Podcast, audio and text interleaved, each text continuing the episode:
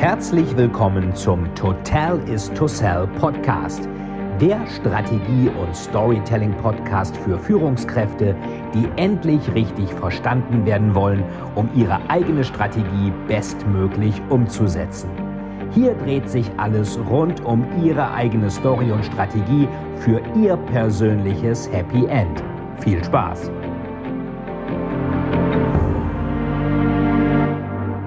Herzlich willkommen zu einer neuen Folge des Totalis to Sell Storytelling Podcast. Und heute geht es um das Thema Wandel und Change und wie ich das Ganze eigentlich kommunizieren kann. Ich freue mich, dass du dabei bist. Ja, in vielen Leadership-Kursen und auch Sonntagsreden von irgendwelchen Managern klingt das immer so, als ob der Mensch ja eigentlich nur darauf warten würde, dass es endlich mal wieder Wandel gibt, sich endlich mal wieder irgendwas ändert. Und das stimmt leider nicht. Der Mensch ist ein Gewohnheitstier und möchte eigentlich, dass alles so bleibt, wie es ist. Wir sind zwar neugierig, also das ist so ein bisschen unser Steinzeitgehirn. Hirnforscher, habe ich ja schon ein paar Mal gesagt, sagen ja, dass der Mensch sein letztes Update vor ungefähr 70.000 Jahren im Gehirn hatte und deswegen leben wir eigentlich dementsprechend noch in der Steinzeit. Und wir sind natürlich völlig überfordert mit dieser ganzen komplexen Realität. Wir sehen am Tag heutzutage mehr Menschen als der Steinzeitmensch in seinem ganzen Leben. Und das sorgt natürlich immer für ständige Überforderung. Und deswegen sagt der Mensch, okay, auf der nächsten Lichtung, die ich noch nicht kenne, wo ich hingehe, da könnten irgendwelche Beeren sein, die gut schmecken oder irgendwas zu essen, was ich noch nicht habe. Aber der Mensch weiß auch, da könnte auch der Säbelzahntiger sein. Und wir wissen ja auch, da unser Gehirn glaubt, dass wir immer noch das schwächste aller Lebewesen sind, glaubt es natürlich, ähm, dass da etwas schiefgehen kann. Paranoia-Prinzip gemäß der Devise besser ein Pessimist, der lebt, als ein Optimist, der tot ist. In der IT sagt man ja immer so schön, if it's not broken, don't fix it. Ähm, von daher, wenn es nicht kaputt ist, reparier es nicht. Und so denkt unser Gehirn eben auch, solange es gut funktioniert, warum dann irgendwas ändern und warum auch über Wandel nachdenken? Denken verbraucht auch Energie. Unser Gehirn verbraucht 20 Prozent der Energie des Körpers, wiegt aber nur zwei Prozent. Und das ist natürlich im Anbetracht von Nahrungsmittelknappheit, die wir heute nicht mehr haben in der entwickelten Welt, die aber natürlich in meinen anderen Teilen der Welt leider immer noch, aber die natürlich noch in unserem Gehirn drin ist. Das rechnet immer mit der nächsten Eiszeit und nimmt auch immer mehr Kalorien auf und verbrennt die auch nicht, weil es glaubt, die nächste Eiszeit kommt. Wir würden wahrscheinlich alle lieber viel Kalorien verbrennen und eben nicht zunehmen. Unser Gehirn hat noch nicht begriffen, dass die Supermärkte eben voll sind mit äh, Lebensmitteln. Und deswegen Denken verbraucht Energie und Denken ist deswegen Energievergeudung, die man auch in Fortpflanzung, äh, Weiterführung der Spezies, Überleben und dergleichen investieren kann. Der Mensch möchte keinen Wandel, aber Unternehmen müssen sich natürlich wandeln weil ähm, die Welt sich auch wandelt, weil sich Kundenbedürfnisse wandeln, weil wir Digitalisierung haben, neue Leadership-Themen, neue Märkte wie China oder jetzt mittlerweile ein etablierter Markt mittlerweile schon, ähm, neue Mitarbeiter, Millennials, was auch immer. Man sagt so schön, wer sich nicht wandelt, der wird gewandelt. Das ist ein schöner Spruch in der Beraterbranche oder have lunch or be lunch ähm, hab Essen, also geh zum Essen oder sei selber das Essen oder auch sehr schön, if you're not at the table, you're on the menu. Also wenn du nicht mit am Tisch sitzt, dann sitzt du auf der Speisekarte oder wenn du nicht auf der Gästeliste stehst, dann stehst du auf der Speisekarte. Und viele Unternehmen, die sich zu lange an irgendwas festgehalten haben, die haben natürlich jetzt äh, ein Problem bekommen, ähm, dass sie vom eigenen äh, äh, Erfolg so verwöhnt waren, dass sich nicht geändert haben. Kodak zum Beispiel, die haben schon in den 70ern, das war der äh, Steven Sasson bei Kodak, hat in den 70ern schon die erste Digitalkamera gebaut, aber die sagten halt, Moment, wir wollen uns nicht unser etabliertes Geschäft äh, kannibalisieren, wie man das so schön nennt. Ähm, und da sagt natürlich jemand wie Steve Jobs von Apple, wo er natürlich das iPhone auch den iPod kannibalisiert hat, der sagt dann, ja, besser wir kannibalisieren uns selbst, als wenn es jemand anders tut. Das heißt, viele Unternehmen haben eigentlich schon geahnt, dass etwas passieren könnte und haben dann aber gesagt, nein, das wollen wir nicht. Unser Kerngeschäft ist meinetwegen Filme zu entwickeln. Jetzt ist Kodak ja ganz interessanterweise in der Corona-Bekämpfung mit drin, weil sie da einfach das chemische Know-how haben. Insofern wieder zurück auf der Bühne.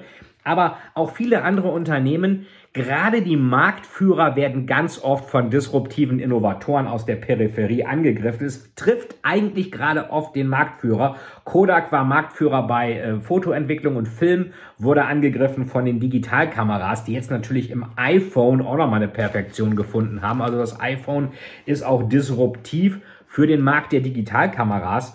Oder Nokia wurde auch vom iPhone, also Apple hat da einiges ins Kontor geschlagen, angegriffen. Auch ein Marktführer in den Nullerjahren des neuen Jahrtausends waren äh, Nokia-Handys somit das coolste. Oder Blockbuster. Das war die größte Videothekenkette der Welt.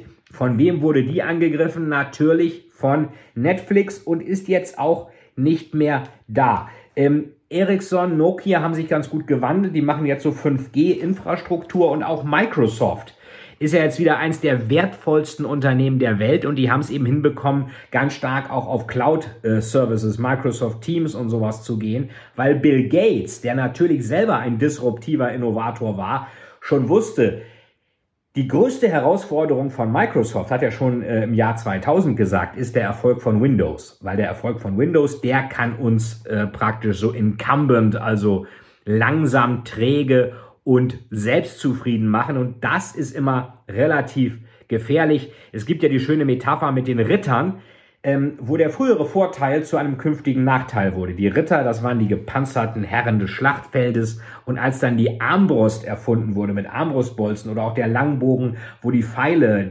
ein also optimierter Langbogen, wo die Pfeile die Rüstung durchschlagen konnten, das sorgte dann dafür, dass die Ritter aus dem Sattel geworfen worden sind und dann auf dem Boden lagen, mit ihren Rüstungen nicht mehr hochkamen und natürlich wehrlos den Landsknechten ausgeliefert worden sind. Ist das jetzt ähm, was Neues? Nein. Gute Unternehmen haben sich immer gewandelt, aber wird die Welt komplexer? Ja. Die meisten Unternehmen leben heutzutage nicht mehr so lange wie ein Mensch. Die durchschnittliche Lebensdauer eines Unternehmens ist also deutlich unter 60, 70 Jahre und man spricht ja oft von einer VUCA-Welt. Das kommt aus dem Pentagon, aus dem Militär von V volatil, U uncertain, also unsicher, C komplex, also komplex und ambiguous, also ähm, Ambiguität, ähm, Doppeldeutigkeit. Das ist ja ähnlich wie bei Facebook zum Beispiel. Was ist der Kunde? Ist er dann nur Kunde oder ist er auch Datenlieferant? Und wenn er Datenlieferant ist, will er dann nicht auch für seine Datenlieferung in irgendeiner Weise bezahlt werden?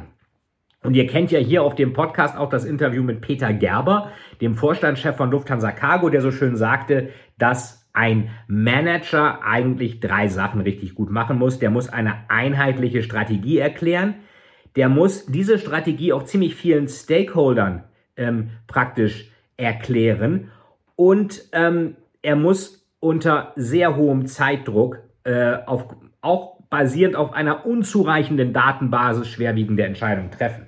Ich hatte gerade ein interessantes Gespräch, gerade heute, ähm, mit dem äh, Leiter Konzernentwicklung eines großen Unternehmens, großen ähm, Großunternehmens, Transportunternehmens, der mir sagte, ähm, dass viele aus Beratung, aus Unternehmensberatung, die dann in die Industrie kommen, scheitern. Und zwar deswegen, weil sie auf einmal weitreichende Entscheidungen treffen müssen, auf einer nicht zureichenden Datengrundlage und auch deswegen, weil sie eben nicht sagen können, wenn das Projekt vorbei ist und das klappt nicht so gut, dann gehe ich auf ein anderes Projekt der Beratung. Nein, du bleibst auf dem Projekt, du arbeitest mit diesen Mitarbeitern weiter und du wirst an dem Erfolg gemessen und du musst Entscheidungen treffen. Das kannst du nicht an deinen Kunden einfach mal so äh, outsourcen. Und dafür muss ich natürlich klar wissen, wo soll die Reise hingehen. Strategie, habe ich schon ein paar Mal gesagt, ist Weg zum Ziel. Wenn du meinetwegen sagst, du willst auf einen Berg klettern, kannst du das auf unterschiedliche Art und Weise machen. Du kannst da hochlaufen, das ist billig, dauert aber lange, ist anstrengend. Du kannst mit dem Auto hochfahren, das ist teurer, geht schneller, aber vielleicht sind nicht alle Wege so, dass du hoch kannst. Du kannst mit dem Helikopter hochfliegen, geht ganz schnell, ist aber ganz teuer.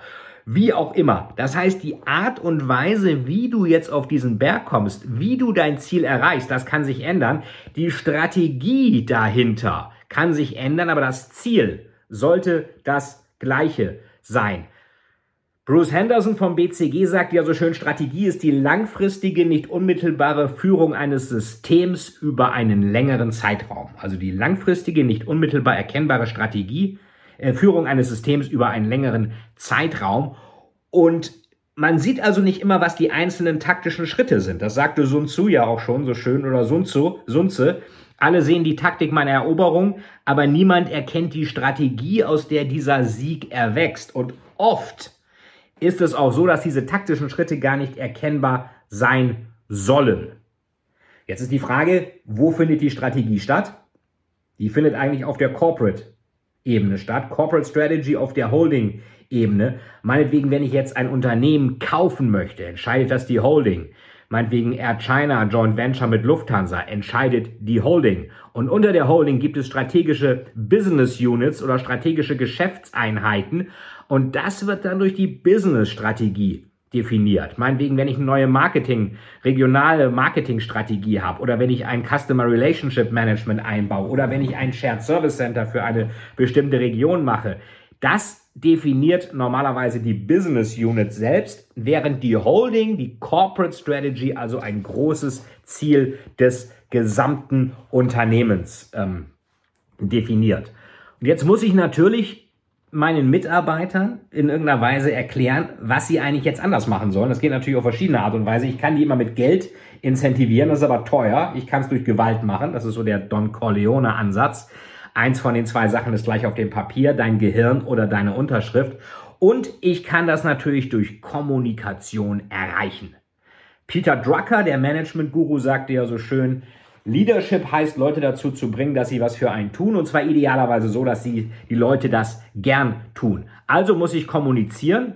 Das Problem ist nur, 80 Prozent ihrer Zeit, es gibt eine Studie aus Harvard, die zeigt, dass 80 Prozent ihrer Zeit verbringen Manager mit Kommunikation und gleichzeitig finden 80 Prozent der Manager das, was sie im Job so zu hören, zu lesen bekommen, in E-Mails, Memos, PowerPoint, was auch immer, langweilig. Also 80 mal 80, 64 Prozent. 64 Prozent der Zeit ist mal eben weg, weil Leute nicht zuhören, weil es langweilig ist. Also muss ich, wenn ich den Wandel möchte, muss ich nachhaltig und interessant kommunizieren.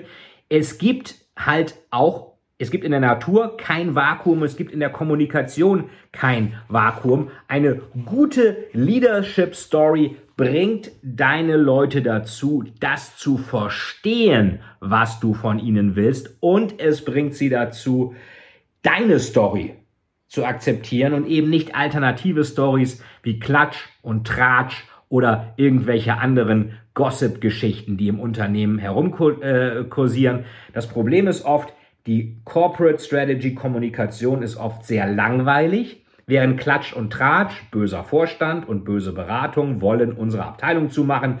Dagegen müssen wir was tun. So eine Story hat Helden und Schurken und Bedrohung und ein Happy End. Die hat die bessere Story. Also wenn Klatsch und Tratsch die besseren Story haben, Stories haben als Corporate Strategy, dann hat das Unternehmen ein Problem. Deswegen muss Wandel immer auch in einer guten Geschichte kommuniziert werden. Und wie das funktioniert, wie es normalerweise schief läuft, aber wie ich das auch gut machen kann, das erfahrt ihr in der nächsten Folge.